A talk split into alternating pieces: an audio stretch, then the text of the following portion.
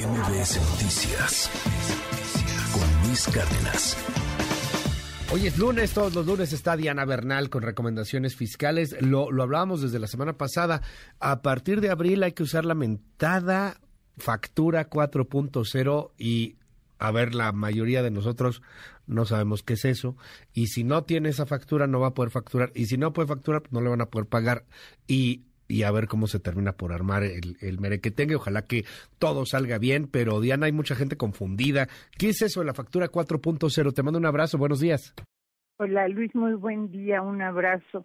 Pues fíjate que esta factura, que es la nueva versión digital que contiene nuevos requisitos y eso supuestamente la hace más segura, en realidad entró en vigor desde el pasado primero de enero de 2022 y el SAT estuvo dando prórrogas hasta que ahora sí, por conducto de su administradora general de servicios al contribuyente, anunció pues que ya no va a haber prórroga y que la obligatoriedad de esta factura ya va a ser a partir del primero de abril. ¿Por qué se estuvo retrasando tanto esto, Luis? Por lo que tú y yo comentamos varias veces, en relación a que estaban pidiendo las empresas a sus trabajadores su constancia de situación fiscal para verificar el código postal y con esto pues se armaron eh, muchas filas, tanto virtuales como presenciales. El SAT prefirió diferir, lo que creo es correcto, y este año, todo el año ha estado dando una facilidad para que en línea, perdón, las empresas, los empleadores puedan entrar y solicitar el código postal de sus trabajadores por una única ocasión, alimentando obviamente los campos relativos y subiendo el listado con CURP y con RFC de todos sus trabajadores. Con esto, pues el SAT ya les ha proporcionado los datos. O sea, para los que no somos trabajadores, en cambio, y que sí necesitamos que nos facturen, pues nuestros gastos, nuestras inversiones, nuestras deducciones personales, la factura tiene, además de que ahora nos deben pedir, y en algunos casos ya nos lo piden porque la migración a la factura ha sido lenta, el código postal, también ahora nos van a pedir la clave de uso. Y fíjate que va, básicamente, Luis, lo que hay son gastos. ¿Qué es gasto? Pues cualquier cosa que yo necesite para mi operación inmediata, y que pueda deducir desde luego, como por ejemplo todo lo que sería papelería.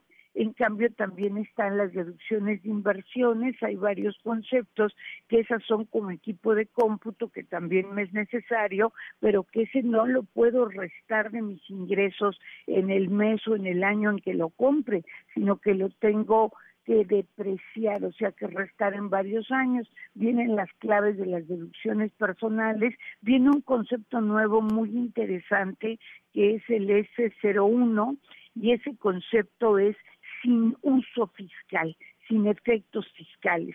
O sea que si yo realmente, por ejemplo, voy al súper y compro mi, mi mercado, mis cosas que necesito, mis alimentos, pues eso no le voy a dar efecto fiscal suponiendo porque es para el hogar, pero si quiero un comprobante, puedo pedirlo sin efectos fiscales. Y vienen los famosos comprobantes de nóminas.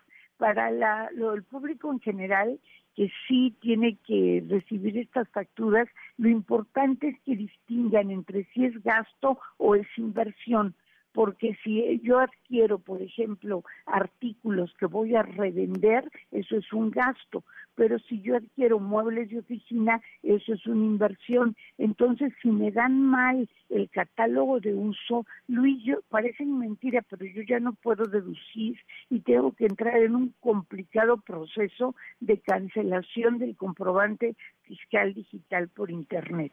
Entonces, pues hay que estar un poco más abusados con el uso que pidamos a nuestros proveedores de nuestros comprobantes y en cuanto a los trabajadores, parece que ya no tendrán problema, pues afortunadamente se completó el proceso de verificar su código postal y sus nuevos datos para la factura 4.0 entre eh, eh, los empleadores y el Servicio de Administración Tributaria como debería haber sido desde un principio.